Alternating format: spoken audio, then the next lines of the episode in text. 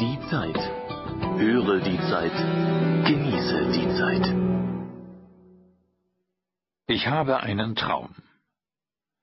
Hani Abu Assad. Ich wollte die Frauen beeindrucken und möglichst viele von ihnen verführen.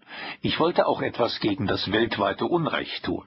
Als Freiheitskämpfer, dachte ich, sei beides möglich. Aufgezeichnet von Sven Hillenkamp. Die Zeit, Ausgabe 39 vom 22. September 2005.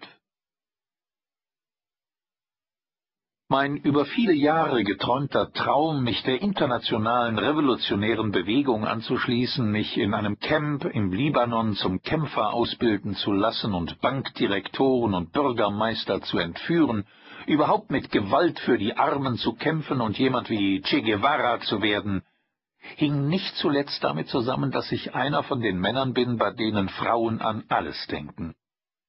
Nur nicht an Sex. Es ist offensichtlich, warum. Ich bin nicht groß, ich bin nicht stark, ich bin nicht schön.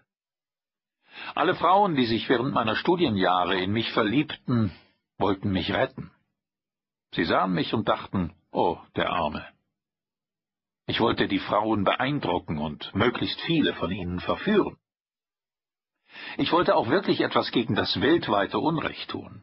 Als Freiheitskämpfer, der naturgemäß viel Sexappeal hat, dachte ich, sei beides möglich.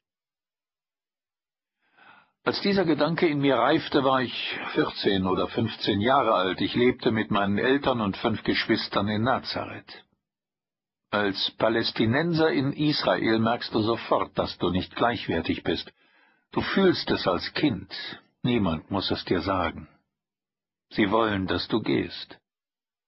Du bist nicht willkommen in deiner eigenen Heimat. Schon als Kind entwickelst du diese Sicht. Es geht nur ums Gewinnen und Verlieren. Du musst stark sein. Dann kannst du auf den Rest scheißen. Ich war nicht stark. In der Schule verlor ich alle Kämpfe. Ich entschied mich, die gewissermaßen natürliche Sicht der Dinge des allgemeinen Daseinskampfes nicht zu teilen. Ich wollte Gerechtigkeit für die Schwachen, für die, die durch Zufall mit weniger Möglichkeiten geboren wurden. Mächtig werden? Reich werden?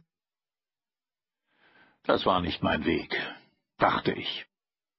Bis ich mich zum ersten Mal verliebte und das Mädchen sich nicht für mich, sondern für einen Freund entschied. Es war furchtbar.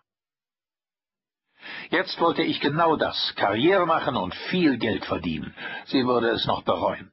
Ich gehe ins Ausland, schwor ich mir, und werde ein großer, großer Ingenieur, verdiene Unmengen von Kohle, und dann kehre ich zurück, und sie schluchzt. Was habe ich getan? Wie konnte ich so dumm sein?